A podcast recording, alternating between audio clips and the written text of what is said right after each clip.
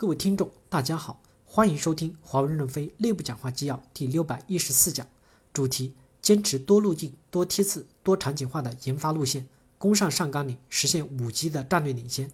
任正非在上研所五 G 业务汇报会上的讲话，本文刊发于二零一八年十月十七日，接上文。第三部分，五 G 的市场选择要有集中度，五 G 的战略预备队要一体化打通，四组一队攻上上纲领。五 G 率先突破了大带宽。多天线的关键技术取得了先发优势，我们要利用这个优势及制式换代的关键时间窗，优化全球的格局。我认为要搞田忌赛马，我们的客户群是以国家客户为基础，集中优势兵力到优质客户，这就是田忌赛马。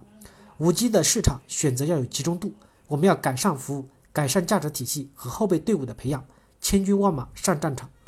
我强调，销售、服务、MKT 和研发要一体化打通。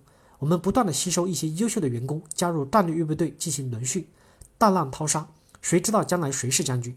今天来开会的有二等兵，为什么要开放十三、十四级来参加公司的战略决策会议呢？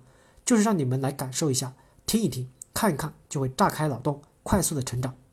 四组一队交付培训的时候也要多梯次，要把公务关系、供应链、财经等都拉进来，因为理论阶段他们可能听不懂，但实践阶段可能就懂一点了。要让他们的思想也得到一些升华，民兵才能配合主力部队作战，不能让民兵不知道该怎么配合你。他们至少可以送粮食、扛炮弹呀。四组一队还要应对不同的场景，做这个场景就要不要去管其他的场景，聚焦攻下这个山头。时代在变，我们的方法也要跟着不断的变化。一轮轮的集训、整编制的空投，我再次强调，我们的五 G 就是要争夺上甘岭，就是世界高地。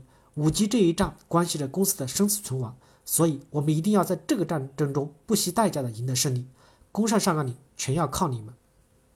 另外，不要为我的几句话而纠结。我说了，都江堰的水是对全公司的人讲的，不是四川人才洗澡，四川人才温柔。难道江南人不温柔，上海人不跌吗？是时代提示我们必须勇于奋战，多情未必不豪杰。在这里，我向陈岩道歉了。我看到你们的产品架构的变化。八爪鱼的爪已伸出去，你们洗干净又战斗了。我并不希望浑身都是泥土。感谢大家的收听，敬请期待下一讲内容。